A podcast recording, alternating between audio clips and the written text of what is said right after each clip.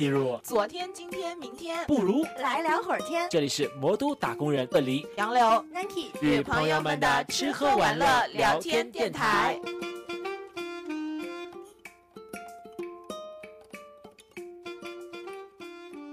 大家好，欢迎大家来到本期的来聊火天，我是 Nike，我是杨柳，我是鳄梨，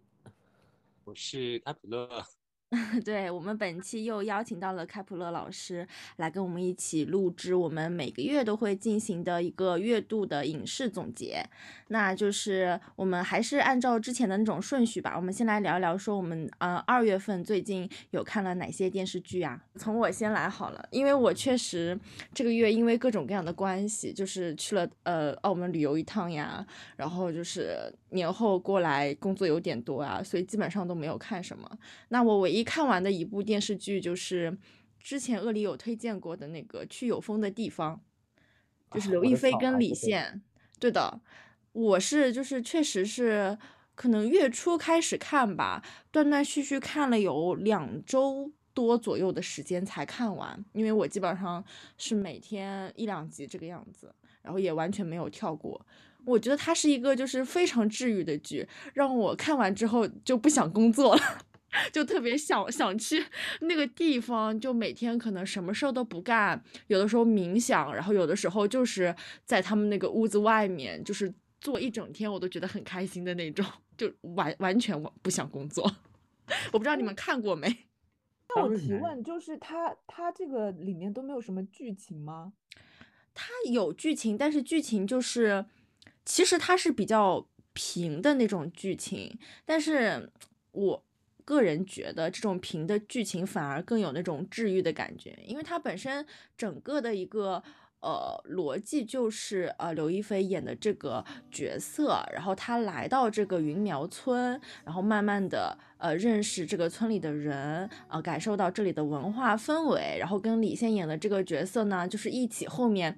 逐渐的开始就是呃互互帮互助、互相治愈，就是搞事业这种。可能当中的一些故事就是每一个村民不同的故事，然后他们都帮忙解决，在这个过程当中慢慢互生情愫啊什么的。它其实是一个，就是我感觉很日常、很平常的剧。都比较平，但是又从这部剧里能够感受到，呃，当地那个村里人的就那种，呃，非常和谐、非常美好，就大家都很温馨的那种氛围感。它其实给的感觉就是一样，就是那样。就而且它是那个，可能是那边的一个什么，呃，像是那种基金的什么公益项目吧，因为本身就是宣传那边的那种文化嘛。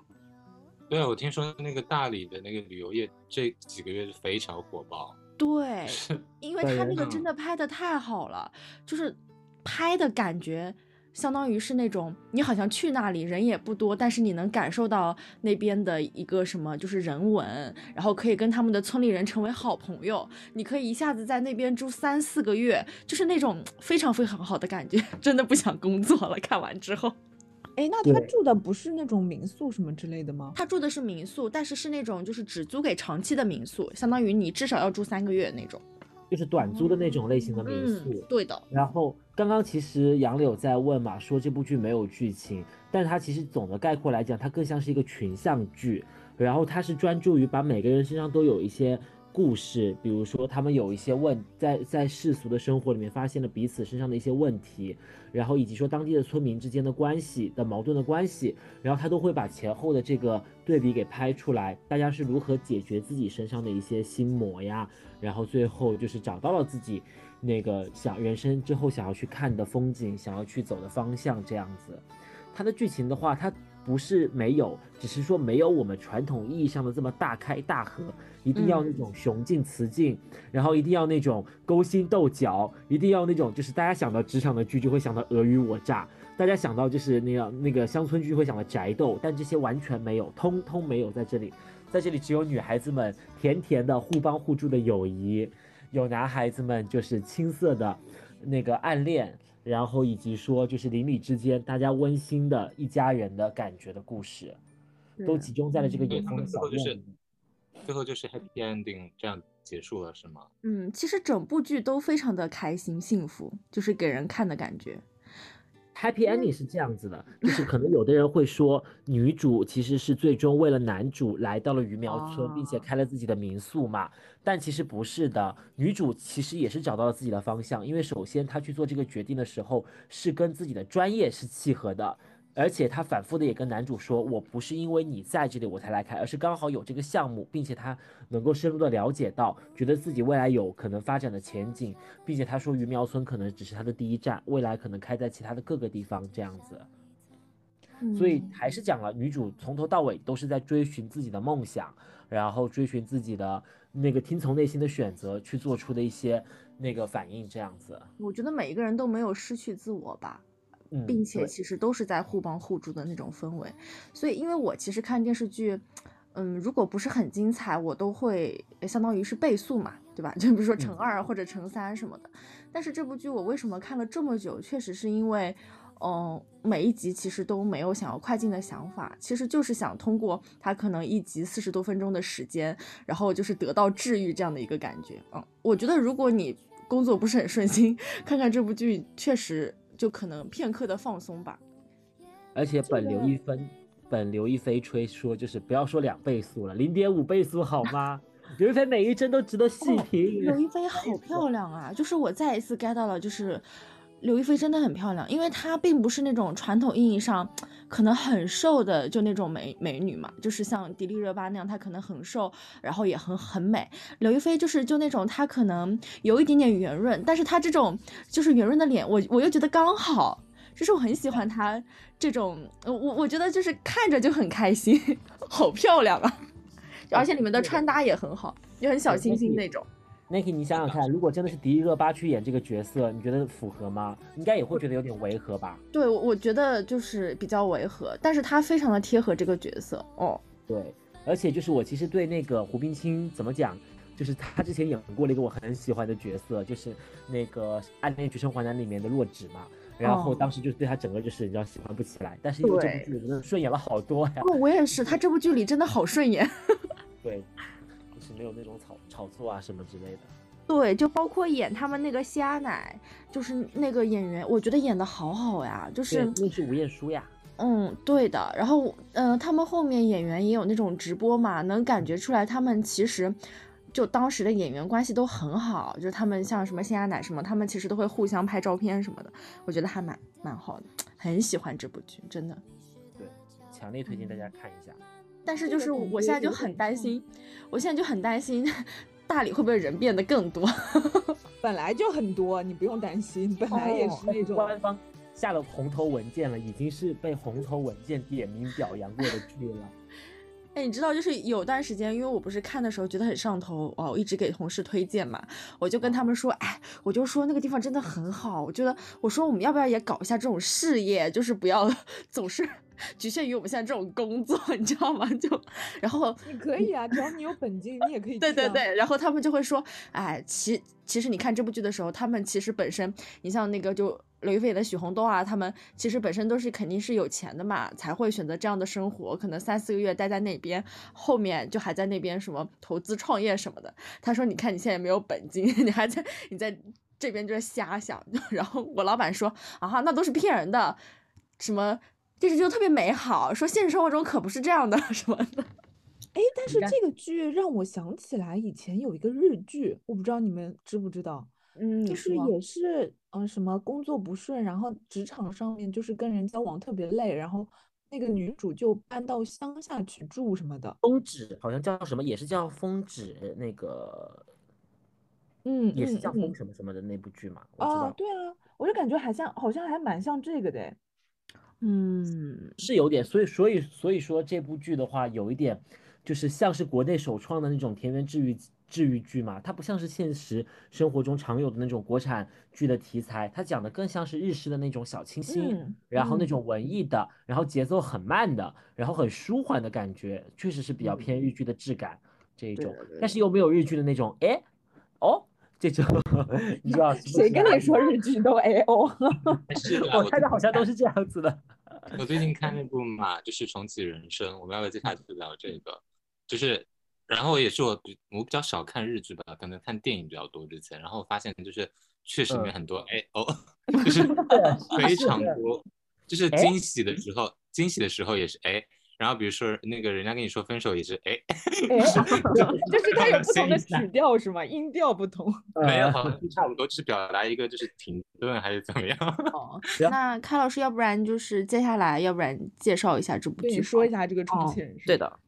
我觉得这部也是最近很火，就是近期很火。然后，因为它好像，因为它是讲，呃，背景设定就是，呃，有点像那个叫什么《寻梦环游记》啊，还是哪，就是还还有哪部电影来着？呃呃，《心灵奇旅》，就是它其实哦背景设定就是你过意外过世之后，你进入一个投胎进入一个新的轮回，第二世，日本的第二世，然后呃，甚至是有第三世，然后那因为女主选择都是啊、呃过重新过一遍自己的人生，呃三十三十年的人生，所以他用了好几世，然后可能前几世比如说会解决他之前的遗憾呐、或者是就是呃做一些不同的人生改变，就做尝试很多不同的职业。据说前几集都是这样的调调，就是比较有温情有趣。然后好像说到哦第八集，就是上周有小热搜一下，就是因为第八集好像就是我不晓得，因为我还没看到，就是应该是比如说像我猜想可能跟什么阔别已久的呃人重逢，还是怎么样，或者是呃因为因为要怎么样，比如说他想进入下一世啊，或者不得已放弃一些什么人生之类的，就是我看到大家我朋友圈啊都说大流眼泪那种，大催泪，就是到第八集有个大反转这样。我说这个女女演员是安藤英，哎，就是演小对对对是安猪家族的那个，演技超好的。我觉得蛮神奇的，因为它是一个重生的故事，是吗？对，哇，他居然没有用来什么复仇啊，什么乱七八糟的。如果 因为如果他是韩剧的话，肯定不是拿来复仇哦，什么争夺家产什么，就像那个小儿子一样。啊，我原本听到这个名字，我以为是个什么复仇爽剧我来的。也以为，就我以为是什么，就是反正可能像类似于韩剧那种，可能要修正原来的人生，然后原来有点什么冤屈什么之类，没想到是温情的故事。对，然后然后我觉得就是也看有人讨论说，如果这种剧在韩国拍，那就是复仇啊，是干嘛 干嘛。但在日剧，它就是很有日剧调性的一部剧，因为我自己也比较少看嘛，因为我接触到的时候，其实真的蛮惊喜的，就是日本人真的对于情感还有一些很啊、细节的琢磨，就是很就是很有匠心的，可以看到他们在嗯拍戏有一些自己的调，就是一些温情在里面。哎我打断了，我其我想说，你们之前有看过一个日剧叫《我的恐怖妻子》吗？嗯，没有这个名字我就是不会看的类型。这个剧真的非常好看，非常好看，非常好看。就是说，他这个妻子，就是她老公，其实外面有情妇嘛，然后其实跟这个情妇一直在谋划杀掉这个妻子，然后突然有一天，这个妻子自己失踪了，就是这个就是这个男主没有做这件事情，但是他这个妻子失踪了，然后当然你你们知道，就是肯定这个是这个妻子自己做的嘛，然后他是怎么一步步就是设这个套，然后等到回来之后，他又怎么就是呃跟这个男主和他的情妇兜旋，然后除此之外的话，还有他们隔壁邻居一家也在觊觎这个女主的资产，反正就是这样一群人就是混在一起，然后每一集我跟你说真的都非常精彩，就是结局的时候你都会张开嘴巴惊讶的那种程度。看一下那个豆瓣的评分就知道了，绝对是一个特别精彩的。然后但不过它现在就是好几年前的剧了嘛，就是完结那种。但是如果当时看的时候，我是每一集追的，就是真的非常的，到结局的时候就震惊，就觉得哇，这个编剧实在太强了那种。哎，然后我再继续讲一下我最近看的这个《同志一凡人》，虽然我看的集数不多，几集啊？你就说吧。啊、你记得把这个剪掉，我第二集。蛮好的，真是。因为杨老师跟我说，就是每一个通讯录，人生中必然一定要看过这部剧，要不然你会踢出这个圈子。我想说过一模一样的话。对，我觉得咱就浅浅的融入一下吧，毕竟他也真的苦口婆心的安利了这么多年了。我跟你说，我一直安利，真的，我也知道，就这个剧还蛮老的，就是已经是二十多年前的剧了。但是你现在在看一点都不过时啊。对对对对对，老只是体现在那个画质上面，真的每次我都觉得嗯屏幕需要擦一擦。这个高清的马赛克真的是让我觉得我我 给你的都是已经他们现在就是还可以的片源了。你知道我一开始看的都是什么吗？就是都是马赛克吗？每一集只有一两百兆，然后啊然后还是 RMVB 格式。哇，这个格式听过去就是有些年代了。粉丝朋友们不知道有没有看过这个格式哈？是我们很小的时候用 MP 四对吧？然后导进去，我记得很多的 RMVB 这个格式。但这部剧真的挺好看的啦，会不会跟现你知道现代的通讯录脱节啊？完全不会，因为讲的还是就是通讯录之间，就是那个怎么讲，就是通讯录之间莺莺燕燕，然后就是通讯录版的 Gossip Girl 吧，就这么感觉，好像有一点有点那个调调的感觉，但是其实是很温情的，还是很推荐大家看啦。就是这种你知道通讯录之间也会有一些小情愫啊，然后就是你知道纯纯的爱情啊这样子，它其实更像是。我觉得还蛮贴近现在人哎，就是对于各种自己的姓氏啊，对于自己的情感都还是挺开放的。然后他们都好像是在一个就是要解哦放天性的过程当中，认识到自我的过程当中，确实是我觉得，如果你刚开始发掘自己的性向的流动的时候，可以看一看这部剧。其实美国性开放和同志运动都还挺早的耶，好像是八九十年代吧。嗯，我之前看过一部看过一部剧也很好看了，我忘记是美剧还是英剧了，叫做《当我们崛起时》，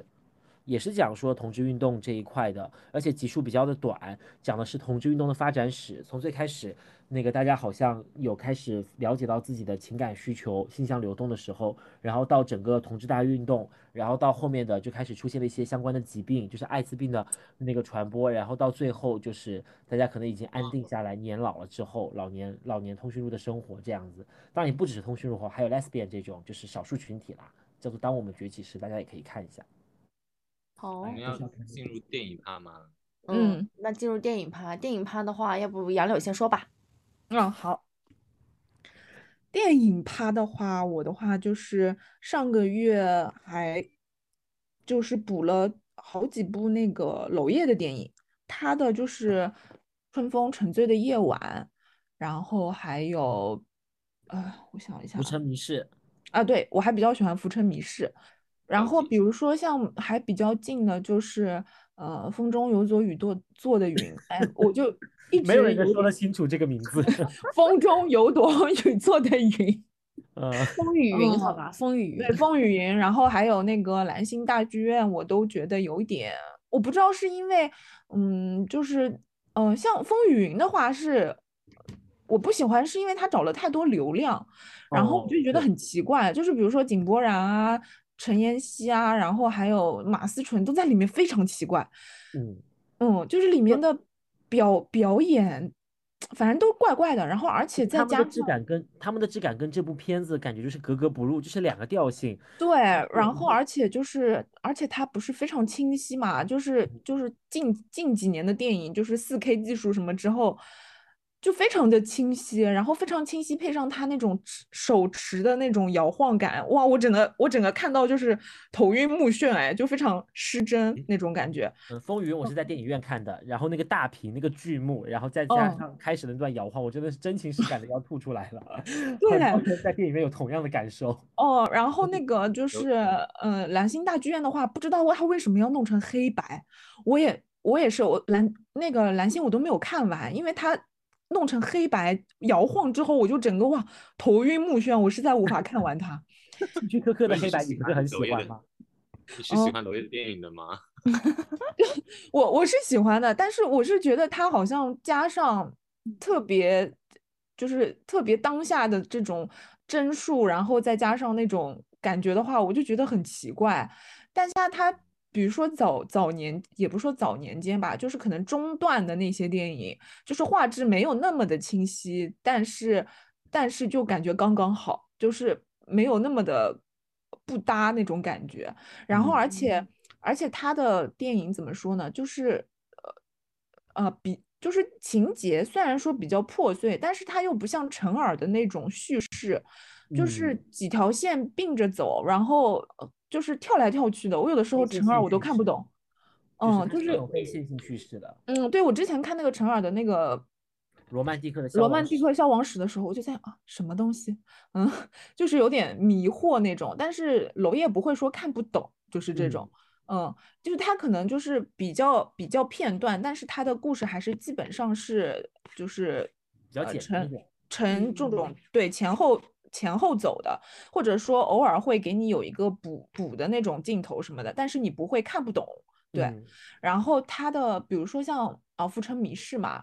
我嗯。个人我还挺喜欢的，就是他能嗯。够把一个可能不是那么复杂的故事，然后把它通过就是不同的人的角度，然后包括呃演员和演员之间的碰撞，我就觉得他会把这个故事饱满，就很丰满起来嘛，就让它显得，然后而且很有自己的 sense，就是那种感觉。那我不得不再 mention 一下，因为我也看过《春风沉醉的夜晚》，我觉得，因为我们刚刚讲那个同志片，它已经是很早期，我当时看完这个给了他五星，就是我嗯觉得他很早在探讨同志的生存环境，甚至提到了就是你知道同期这个很敏感的议题，然后你就会觉得很，我觉我当时看完就觉得他很先锋，哎，就是他会对这些对东这些社会的呃事情进行一些思考。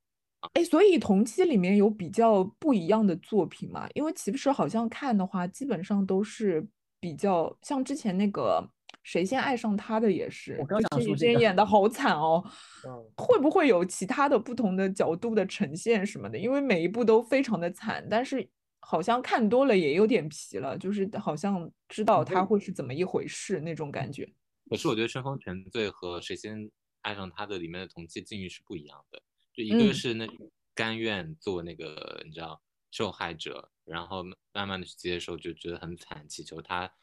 回心转意。但是其实《春风沉醉》是当下就应该是离开他了吧，就是当下就大发雷霆，然后就是去骂他，然后整个就是抓小三啊，然后后来也离开他了。对，所以其实我觉得是两种不同的那个态度。哎，其实我你们讲的娄烨，我有一部电影真的蛮推荐大家，叫叫做《推拿》。然后我为嗯什么觉得他很先锋哈？我别的不说，这部电影怎么样，就是他选的那个配乐，我都觉得他很敢。他选那首姚十三的叫做《他妈的》，然后他妈的这里面呢，就是你知道电影的意象就就是很强烈的这一种。然后我我可以读几句歌词哈，我真的觉得他很敢选。然后这什么那个，我想我呃妈妈，我做了一个梦，我梦见我在红色的天空飞翔。可是妈妈，我知道我没有翅膀，所以我死了，就像我出生一样。我深爱的那个姑娘，她一点点吃掉我的眼睛，我的世界只剩下红色。就是这一种什么妈妈，我爱上一个姑娘，我把青春留在了她的身体里，就是很不避讳的去讲述一些看过去很那个。很风格化的那个情节的歌词啊什么的，就很跟这部电影就很搭，讲的也是盲人之间的一些故事嘛。然后剧作的成呃，反正就是演的也很好，已经算是没有那么残暴的电影，在他我觉得在他的风格里面哈，没有这么这么这么阴森诡谲。因因为毕竟因为毕竟那个推拿和后面都是上映的嘛，然嗯后不得不再跟大家推荐一下，就是张颂文其实参加了好几部娄烨的电影，然后哦虽然虽然每一部就是里面戏份都非常的少，像那个《春风》里面大概加起来就五分钟吧，然后 然后他之前还演过一部什么，就他的那个花儿，就是里面大概十分钟吧，就是最长的应该就是《风雨云》了。但是《风雨云》，我真的是因为这部剧才爱上他了，演的太演的真的很好，对。然后我还有就是，嗯，算是一个系列吧。就是一开始的话，不是这个月有那个《毒舌律师》上映嘛，嗯嗯，然后我就去看了那个《毒舌律师》，然后后来呢，他不是又呃，就是紧接着也上了一个类似题材的，就是那种法法庭系的，叫《正义回廊》嘛，就上线流媒体了。然后嗯当时呃我看了，然后十八不是也一起看了嘛，嗯，然后后来就就是是我，十八就是我。哦，然后，然后后来就是这两个看完之后，我就觉得，哎，好像稍微有点意犹未尽，我就去找了一个之前之前就在待看的列表里面，但是一直没有看的，叫做《十二公民》，就是它也哦是模拟那个。法因庭？因为对，因为他们不是呃，他这个是改编自之前有一个很有名的那个电影叫做《十二怒汉》，嗯，然后嗯那个十二怒汉是就是他们当时有一个什么案件啊，反正就是他们不是美国那边都是英美法系嘛，就是陪审团制度的，然后国内没有，国内没有之后呢，他翻拍这个剧呢，他就把它变成了一个说，呃，就是在学校里面模拟这个就是呃法法庭陪审团，然后嗯等于说大家展开辩辩论这样吧。可以先说一下《毒舌律师》，就是《毒舌律师》是一个什么样的故事呢？呃，就那个男主角叫做林良水，然后他之前的话是一个很，呃，就是那种法官嘛，就是很很保保守自己的内心什么的一个法官，但是呢，就是因为他一直很坚守就是自己的那种原则啊什么的，就导致说，呃，十多年来就一直无法晋升，然后很多人还给他穿小鞋什么的。然后呢，他有个朋友就跟他说：“嗯，你算了吧，你要不就不要做法官了，然后来就是跟我，呃，就是来做我的 partner，然后跟我一起做大壮嘛。”嗯，然后呢，他他后来同意了，同意了之后，他去做大壮之后接的第一个案子呢，就是一个呃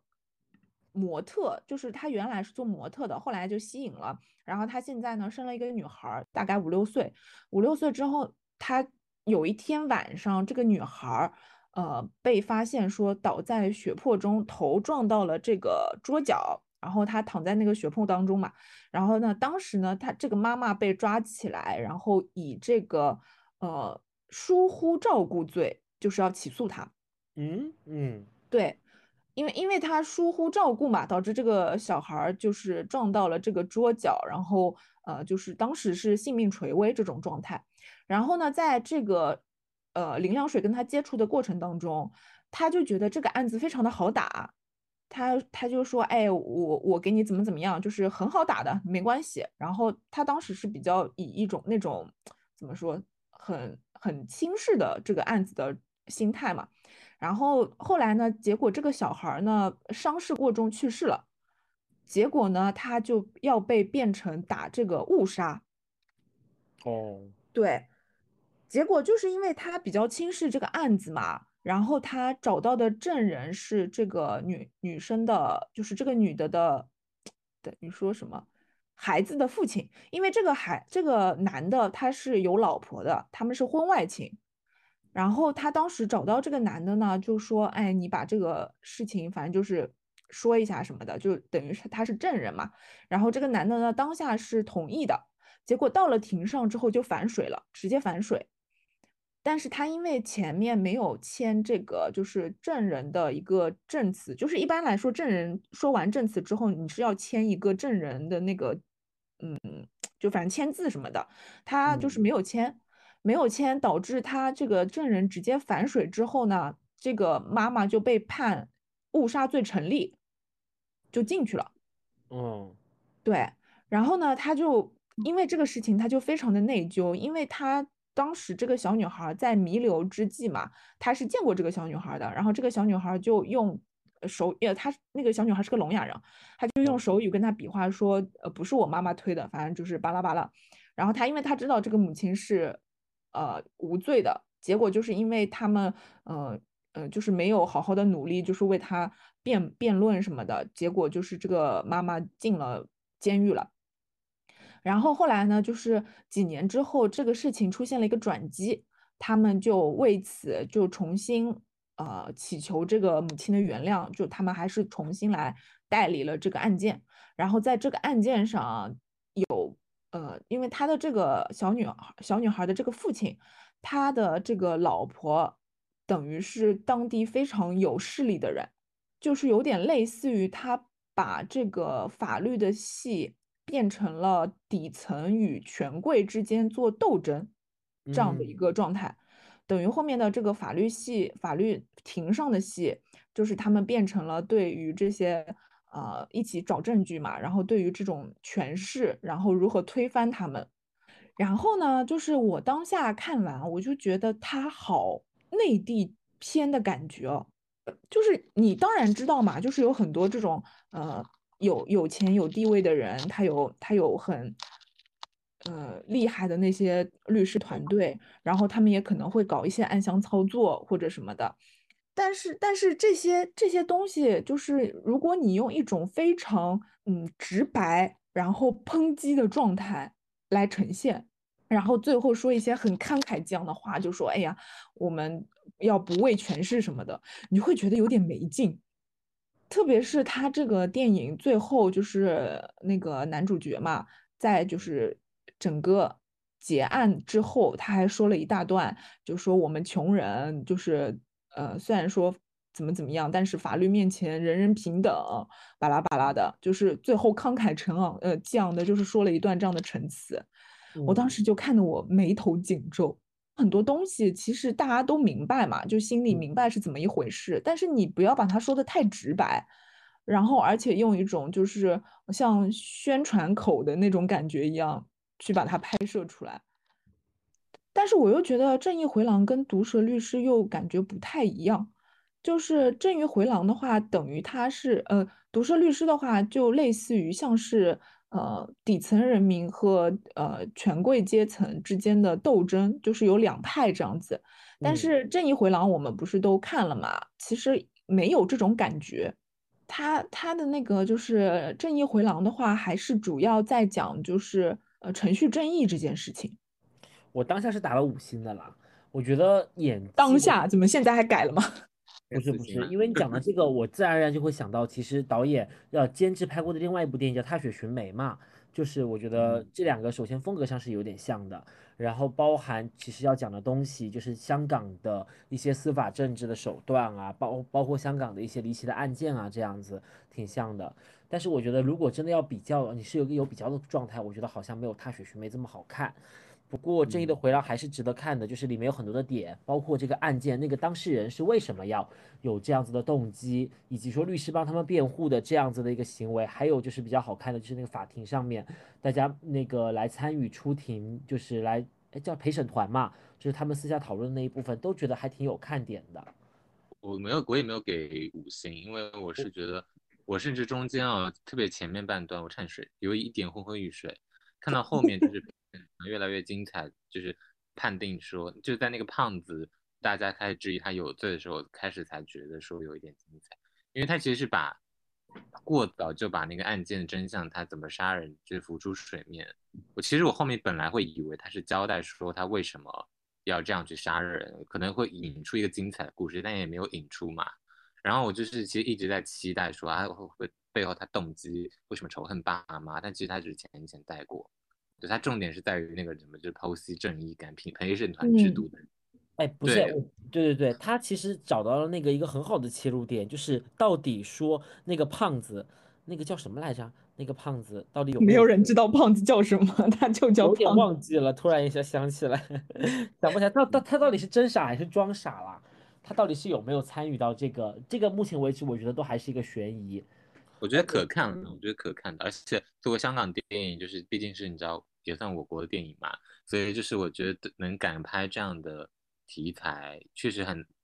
很很血腥、很露骨的一些画面。跟《踏雪寻梅》是其实角度是不一样的，《踏雪寻梅》的话更多的是在探讨说这个呃，就是这个佳梅她为什么会。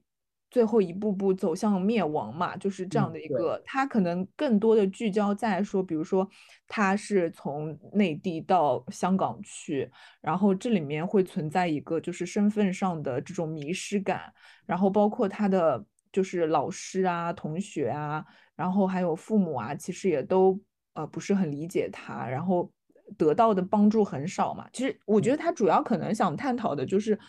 嗯。就是内地人在香港的一些境遇这样子，但是但是对，但是正义回廊的话，就是可能主要的他是在讲就是程序正义嘛。然后我最我最后再说一下，就是不是看完这两部之后还看了那个十二公民嘛？呃。我我跟我好奇怪啊，因为十二公民评分非常的高，其实他们也就是就一个一个案件，然后那个就是罪犯到底有没有罪，然后进行进行了一番抽丝剥茧的讨论吧，反正评分特别高，就有八点多，对于国产剧来说不是还挺高的嘛。然后我看啊，好难受啊，就是全程很难受，因为它都是以那种话剧表演的模式，你知道吗？嗯，就是。场景特别的单一，就是在一个房间里面，然后十几个人围着坐，然后就一直就聊天对对话。然后他为了就是凸显这种呃高潮啊、高潮起伏啊什么，就一直用一种每一个人都用非常夸张的表演，然后来呈现他的人物角色，然后台词什么的又说的特别卖力，我就觉得特别奇怪。哦，对，反反正就是这一部的话，我个人不是很推荐啦。就是如果大家想。看这个类似的故事的话，可以直接去看一下原片，就是那个什么《十二怒汉》，不要看这个改编版的《十二公民》了。百分之百否定自己，一切重来。那我要开始推荐喽。嗯，我这个月其实我刚翻了一下，看了还蛮多部的也，但是有一些是老的，比如说我终于去看了《一一》，你没有看吗？杨德昌的《一一》。我还没有看哎，嗯，那我简单一句话带过，就我是觉得没有那么好，因为我真的很高的期待。可是一不是可是一不是那种什么，就是国产片，就是那种很厉害的啊那种吗？名著啊，我都。看这，而且有很多朋友说什么人生片单啦，以及我看到他这国产的片什么 Top 一百，然后还带了我妈。一起看，你知道吗？我回家的时候看的，整个就是我妈整个看完就说什么乱七八糟，就是就是我我觉得他拍的是那种比较有风格的片，就是你知道也是文艺文艺片，它是嗯不太是有一点门槛的，它是讲没有那么呃情节没有讲的很清楚，然后它其实呃带我们回顾了各个年龄段的人一家子人的一生，以婚礼开始，以葬礼结束，就是看到很多人的一生等等的，但是又没有讲的很具体，就有很多情节也是有点奇怪。对我是觉得好像我在以前的很多电影里面也是有点影子在，所以就觉得就还好，但是我觉得值得看一下啦。就是其实你们不觉得很多就是文艺片大师，其实观看起来真的，我就说一部好嗯了，很春光乍现》，嗯嗯嗯，嗯，莫扎谢就是很好看吗？这不是特别有名的电影嘛？然后你嗯看完确实也，哎，感觉挺回味，但是看的过程实在很折磨人。就算是梁朝伟都没有办法让你心没有办法，就是非常的折磨人。然后，哎，就怎么说呢？春光乍泄已经还好啦，我刚刚看九十六分钟，你知道我那嗯天看了部一百一百三十几分钟，反正就是还 蛮蛮煎熬的。说实话，嗯，什么对就是大家不要抱不要抱那么大的期待去看这部片了。是，我个人觉得文艺片还是需要一些，就是你真的有比较敏敏感的那种共情能力，然后去去看它，还是比较有门槛。比如说它有金句啊，就是说电影发明之后，人类的寿命至少延长延长了三倍，等等，就是呃，或者还有讲什么说那个，如果现实中跟电影发生的一样，那谁还要去看电影啊？就之类，就是有一些 金句还还不错啦。然后我想推荐一部，就是最近还蛮红的日本片，就我觉得还不错啦。就是因为我最近看的电影就是那种 没有到可以打五星的程度的，惠然后这部子错，对，惠子惠子惠子凝嗯视，但嗯，我也是就是打了四星而已，就是因为它呃，其实我不知道杨洋老师我不知道他故事哦，就是他其实讲那个是什么女拳击手什么的，好像。聋哑的女拳击手，她怎么也是那种就是调性很像啊，跟一有点像，就是怎么看，就是以一个旁观者的姿态去看她的生活，然后其实她就是很平淡，没有一个具体的故事，就是她就是讲她怎么就是比如打比赛，比赛完了之后啊、呃怎么过生活，然后看到他，你知道作为一个聋哑的拳击手，他的就是他怎么去打比赛，怎么去过生活，然后他的感知力是不是跟正常人好像不太一样？等等，所以你可以想见，他没有什么太太太明明确的情节。嗯，然后我最近还看了一部，就是也是很热门的，就是美国的，好像冲奥的一部片吧，就是叫《金金鱼的金》The Whale。你看那个那个电影的主海报，就觉得，因为他这部电演员他其实不长这样。我刚看的时候也很好奇，我说，因为他体重好像有三百多斤吧，没具体说，但他就是站立都很困难的那种。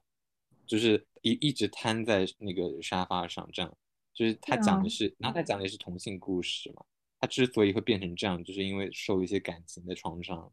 也对，所以他其实是一部讲 同志好惨，就讲那个他他，但他其实这他那个主线有没有在讲说一个一个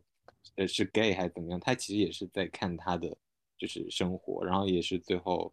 嗯，对。就是，嗯，所以确实，我觉得你看可能不会特别喜欢哎呀。因 为我看了那个截图，我个人觉得应该是一个非常沉重、抑郁和悲惨的故事。对，蛮抑郁的，蛮抑郁。嗯，我就是看完之后，我那天看完之后，我就想说，就很像养宠物，整个人看到很抑郁，就需要被治愈一下。十八还有吗？没有哎，我觉得我们接下来可以聊一聊，就是目前为止最期待的电影《最期待的电影我还蛮多的诶，就是呃爱很美味》。呃《爱很美味》是，然后三月二十四号有那个呃不止不休，就是白客、白客和张颂文，他之前不是已经在什么那种反正电影节上展展映过嘛，嗯，评价都非常的好，就是那个上面，然后我觉得他到时候肯定是一辈是一部应该口碑比较上乘的作品。然后，呃，我还想看的是四月一号有一个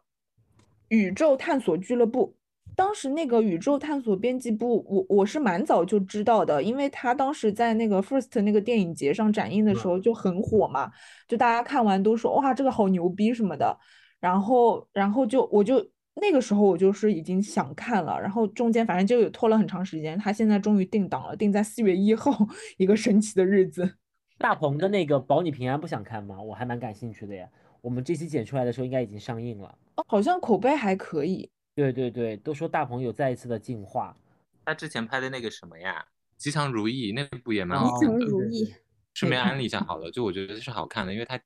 就是真的很纪录片，但是呢，它其实里面是演员演的，演演的，对，但是它就是嗯。讲，就是而且我觉得我们能有共鸣，就是我们在大城市生活的人，然后你回到家乡，看到家乡那些啊，maybe 是生老病死，maybe 是过年的习俗、家长里短，你就会觉得你有的时候我们在这个自己的生活的节奏当中，你会觉得跟那个世界是隔绝开来的，包括大鹏也是嘛。嗯。然后当一旦他深入到那边之后，发现好像是另一片世界，就重新进入到那种，就是他用他那个视角感受，然后他好像也是因为长期没回家嘛，就是比如说好像啊外婆啊什么之类就过世等等的，就是看的还蛮，就是我觉得蛮好看的，嗯，我觉我觉得今年好像真的有蛮多还还挺想看的国产片。然后之前我们不是说《消失的她》什么的嘛，也它嗯都也已经都定档，就是有点有点久远，在好像在六月份六月？份好像是。嗯，对对对，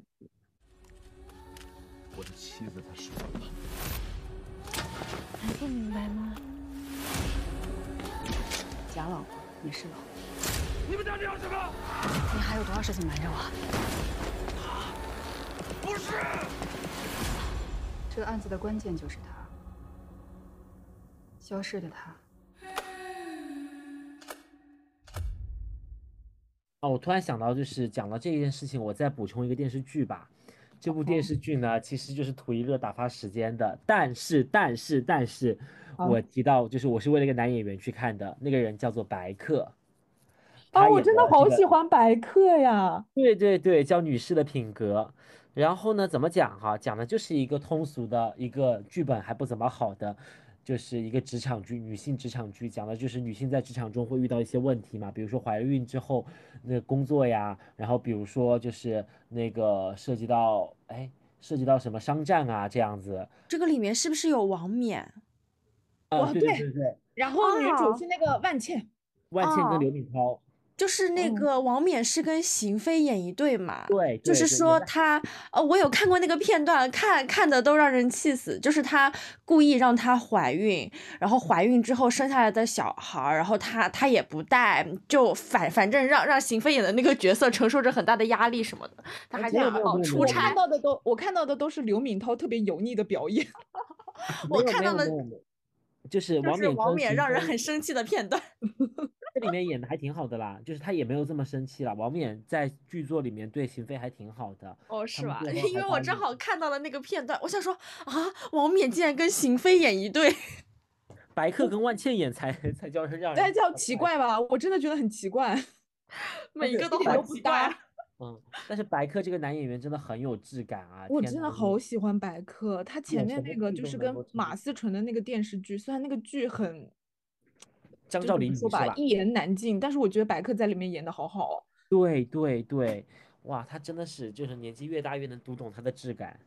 你知道吗？他之前演了一部电影叫做《被光抓走的我看过，》，然后他在里面演一个 gay，那我就不记得，我记得是王珞就是他被剪，他被剪到，就是隐晦到，就是很多人就问他到到到到底是不是 gay。好看吗？这部嗯，一般般嗯。背光好像是一般。我哦，我跟你说，百科好像最近的资源真的很不错。那个不止不休不是要上嘛，然后我嗯还非常期待他另一部电影，他跟贾静雯的，啊，我知道，我知道，我知道。他叫叫叫那个欢迎再次光临。然后那个呃，就是陈正道是监制，陈正道前段时间还发微博了，就是宣传这个电影，好像可能二零二三也要上。其实我不太熟他，但我发现竟然看过好几部他的电影，我都你没有看过《万万没想到》？哎我没有哎，哎，我发现你没有看过《万万没想到》？没有哎，哎，我发现他参演了美人鱼，参演了扬名立万，参演了后会无期，嗯，就是我他可能在里 面甚至那个门没有，你说的这些电影，他在里面我都没有印象哎。无，就是无名的一个角色，可能。可是他扬名立万》里面演的什么呀？我我是看过《扬名立万》的呀，他就是演我也是看过扬名立万客串吧，这都是他可能都是客串。嗯，对，他是在最后出现的，就是给他们拍照的那个小伙计嘛，就是那个呃，因为因为扬名立万是就是是那个就是团队的对他们那个团队的嘛，对对嗯对，呃我看了一下，可能是他长相有点路人吧，啊，不是叫路人，就是很帅对，很真的很喜欢，我真的很喜欢白客的长相哎，我觉得他真的很 很帅单，眼皮小帅哥。我我我我还蛮喜欢他那长相的，对啊，我还蛮希望他后面的资源更好一点，就是能演一个大爆剧，期待一下他的不止不休。可以可以，那我们下一趴吧。嗯，下一趴，下一趴是到综艺趴了吗？对，哦，大家有看要看了什么说话了综艺吗？是的，是的，一到综艺趴我就回归了嘛。说起综艺，我回来回归了的原因呢，是因为我可能就最近看电视剧啊这种电影的机会并不是很多，但但是我把仅有的机会都奉献给了 韩综的选秀节目。对，因为我我可能我应该算是一个资深的秀粉，就是没有选秀可以逃，就是逃过我的眼睛。我基本上选秀都看过，所以就是当久违的选秀又来了时候，我还是非常有热情的看了。再加上这次杨柳非常有有热情的，每一期都要跟我一起看，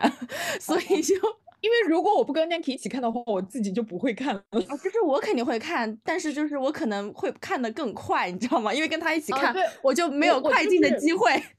我我就是我就是自己自己看，我就觉得有点提不起劲，但是我又是想看的，所以我每次就必须得跟护南七一起看。对，但是他每次一跟我看吧，就是大家就会一起吃外卖，再加上没有快进的机会。对，然后一个是那个久违的那种。呃练习生选秀啊，就是难保星球，就是 从一开始的主题曲，大家都很多那种选手的就各种爆料啊，像那种整容啊，然后就是性取向的问题啊什么的，然后到后来就各种舞台出舞台，像那个雾都物理七个八这种。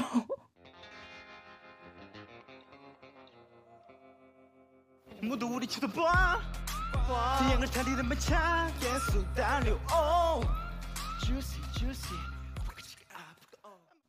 这种非常火的。我我想提问，比如说你们你们有听过一个梗叫“雾都雾里七个八”吗？没有哎，哎，那说明说明这个并没有真的爆火，就是还是有非常火，对对对，还是有就是。嗯嗯，但是他就是可可能在我们选秀圈非常的火吧，就是像我们这种很关注韩流的，就嗯最近一段时间都挺火的。然后他会有一些梗，包括就是大家出舞台都破音啊，什么一公高音都上不去啊，这种其实看的也蛮有趣的，就是这种。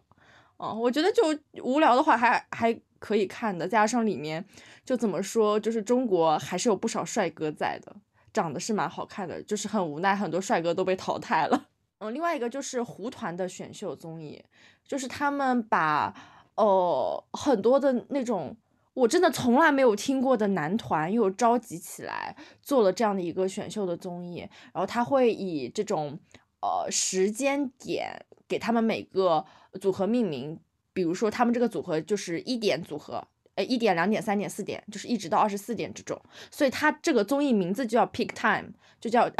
翻译成中文一个什么巅峰时刻 之类的。然后它里面的团真的我一个都没有听过。讲道理，其实就是我对于我觉得我对于韩国的男团、女团，至少很多名字还是听过的，只要他打歌啊什么的。但这些团我基本上听都没有听过，他们可能也没有什么打歌的机会，然后出过的专辑可能也不多，还有可能出道一个月就被迫解散之类的。哇，嗯，然后他们就重新聚集在一起选秀，就是你知道这两个。就是选秀节目是有对比的，一个是练习生各种破音啊，然后 就是很糟糕的舞台效果；另外一个就是，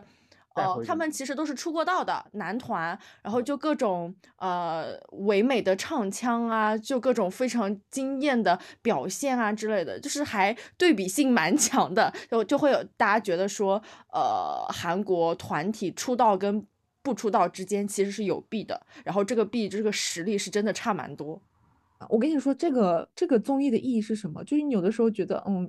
人追求梦想真的还挺了不起的，你知道吗？里面有一个胡团，他们就反正就是特别胡嘛，然后后面就呃处于一种也没有什么活动，但是他们又想出专辑，然后那没办法，他们就只能自己出嘛。他们都是自己去打工，然后贴补贴补来出专辑的，你知道吗？就是其中两个人在什么，就是炒炒年糕店打工，然后有一个在那个电影院就是检票，然后还有什么餐厅打工还是什么，还有什么加加油站加油的啊，加油站加油的。然后最搞笑的是，他们那个社长都兼差出去跑滴滴，然后来赚 钱给他们出专辑，你知道吗？我我都哭死了，我真的觉得好好励志啊！我的天呐！嗯，今天讲了一晚上，最励志的环节居然在这里，合理吗？嗯，对的，就是你知道他这个团，嗯，他这个综艺一开始可能就是抱着呃试一试的态度看嘛，因为他其实没有那个练习生的选秀综艺，呃，营销做的那么多，然后也是默默开播的那一种。但是你一旦就是陷入进去，看到他们的舞台，你会觉得隔壁选秀在选什么玩意儿，就实力真的真的是差差到就各种破音什么的根本不能看。但但是这边就是你你就是看每一个出过呃道的团，他们可能只是运气不好，但是他们实力非常的强，就是有种发现宝藏的感觉。对，如果感兴趣的小伙伴的话，也可以去；如果没有资源的话，可以滴滴我们的主播。没有啦，B 站上就可以看了。嗯，如果觉得 B 站就是一个人看的没有劲的话，那我们还有两位主播陪你一起看。啊，对对对，我们就可以一起讨论啊。对对对对对，互相安利喜欢的选手。对对对对对，解放把把那个杨柳解放出来。他根本不想解放，他都会主动问我说：“啊，我们今天看吗？” 对对对对对，约吗？今天小丫头片子还有两副面孔哈。然后我就说啊，嗯，约吧，就我只能这么说，我还能怎么办？原来你并不想跟我约啊，嗯啊，你甚至现在有两天晚上都想跟我约，是不是？就是你就算了，Pick Time 我觉得可以自己看，哦，你就可能需要。现在你就是一天想跟我一起看《南宝星球》，一天想跟我一起看 Pick Time，终究是错付了。因因为《南宝星球》就是就比较抓嘛，感觉需要讨论，然后 Pick Time 那边的话就是自己看看舞台也就可以，就那种感觉。嗯，对，就。就南宝星球还是没有什么综艺看可以看一看的啦就还挺好玩的。甚至你可以发现一些宝藏的团体以及宝藏的歌曲。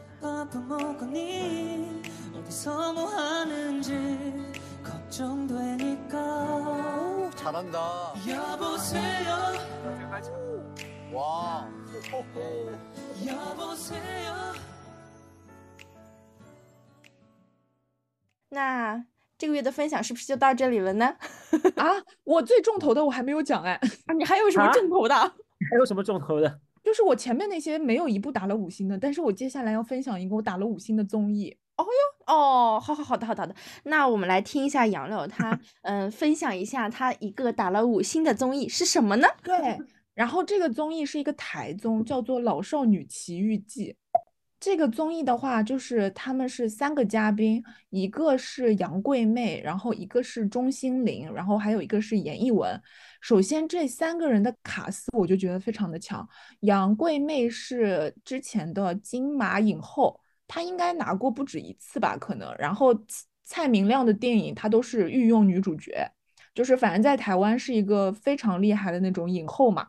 然后钟欣凌大家肯定都认识，就是小时候看台剧，然后还有那个呃康熙就肯定认识他嘛，就是那个胖胖的超爱他的，对他超可爱的，然后他现在、嗯。人家现在可厉害了，他是拿了两次的那个金钟的视后了，对的，对对对对对对，他他之前就是什么我的我的婆婆怎么这么厉害啊？是是叫这个名吗？对对对对对对，对，然后还有一个就是还有一个演的孩子艺文是那个《俗女养成记》的导演，啊，我知道，她是那个李那个的妈妈呀，黄呃黄宇轩的妈妈呀，就是《想见你你》里面的那个妈妈呀。哦，是吗？嗯反正就是反正就是他，对，他是《俗女》的导演，然后他们三个人呢，就是总共五站，就是去了五个台湾的地方，然嗯后他们那边的话，就是每一个地方都很有特，就是当地他们在做一些，嗯，怎么说呢，就是很有意义的事情，然后他们会探寻当地的一个，呃。也不说一个吧，就是有一个人代表，但是有一群人就是一起在做事，然后就他们叫他憨人嘛，憨就是那种，呃，有点傻的那种人，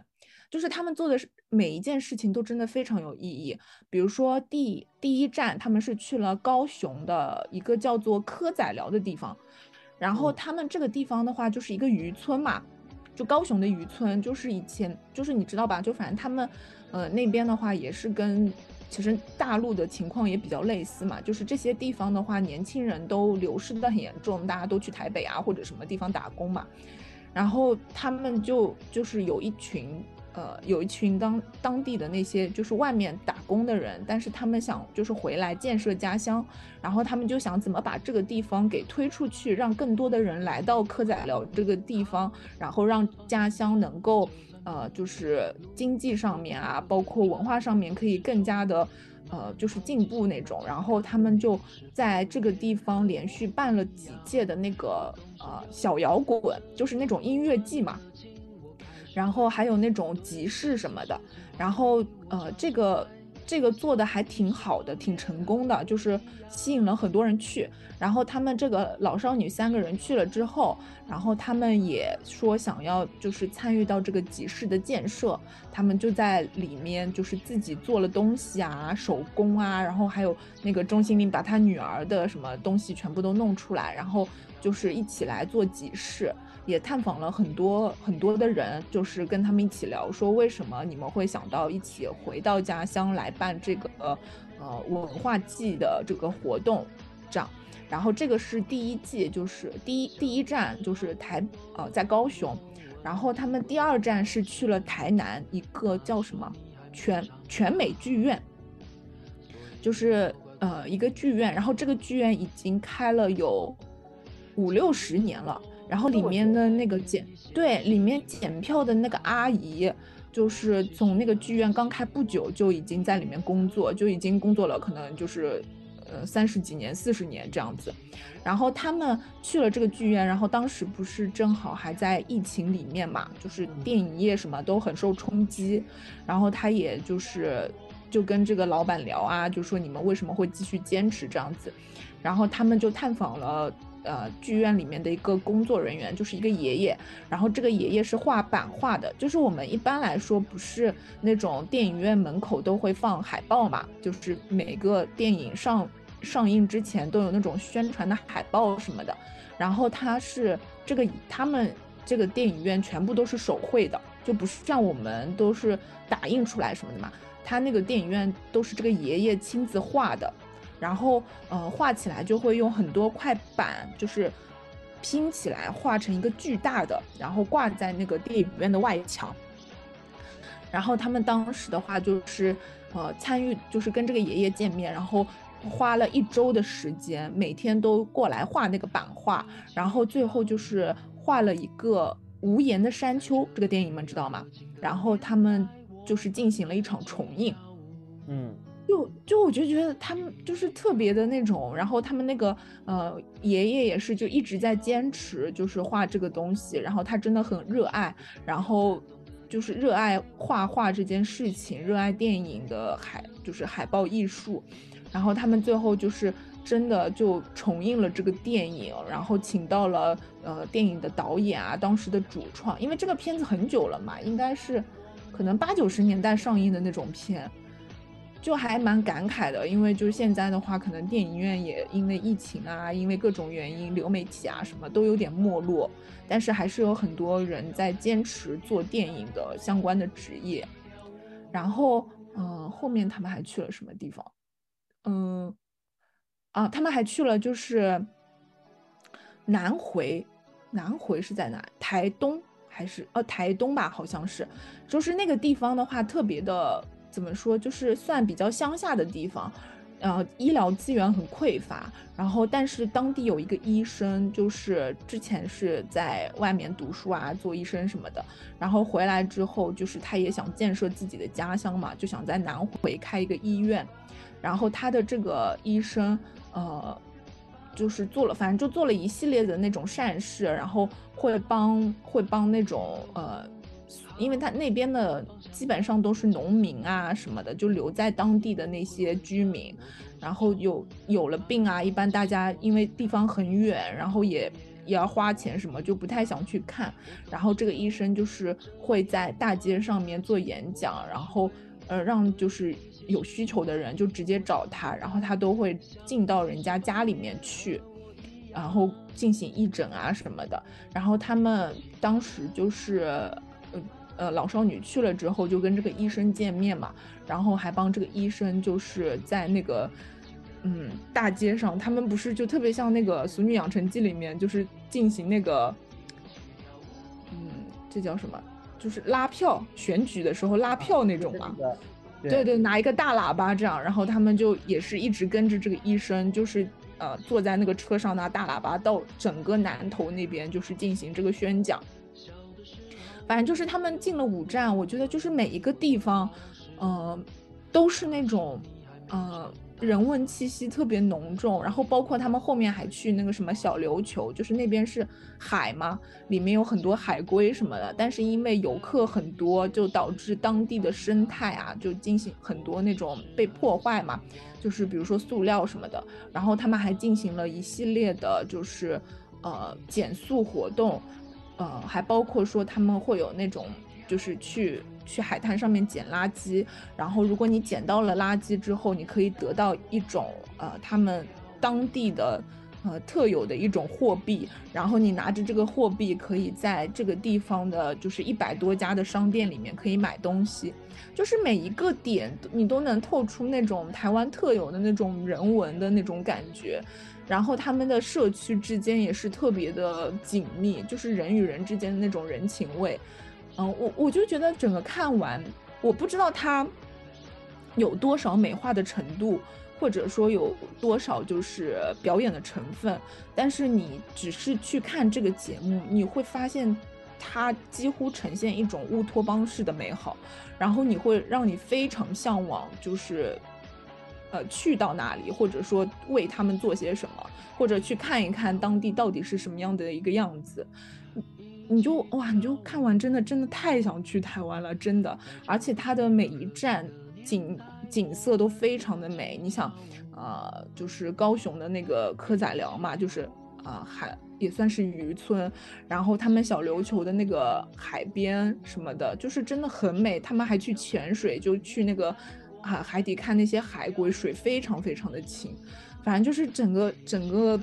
呃，看完你真的就是会非常感动。他最后一站是在，哎，我有点记不清了，反正就是最后一站，然后最后一集的时候，他们把之前所有去过的地方，然后那些嘉宾全部都请过来，就吃了个流水席，你知道吗？然后大家就在那个，呃，这个，呃。宴会的地方，大家就是露天的嘛，就一起一起唱歌，然后一起跳舞，就真的好快乐，好开心。你就整个看到就是哇，泪流满面，特别的特别的感感动，然后就很期待说他的第二季能够快点来。所以我觉得他真的真的是一个非常五星的一个综艺，就期望期望说，呃，听到这个我的案例的这个听众朋友都可以去听一听，就都可以去看一看，真的非常的棒。叫什么来着？在 repeat 里边，老少女老少女奇遇记，就是他们三个是老少女嘛。然后我看那个介绍，好像说他们的平均年龄有五十三岁。好呀，也希望各位听众可以吃下我们的安利。那今天我们也分享了非常多的影视的作品，然后希望下个月也可以跟大家不见不散，推荐更多更好的影视作品给大家。那本期节目就这样啦，大家拜拜，拜拜拜拜。拜拜。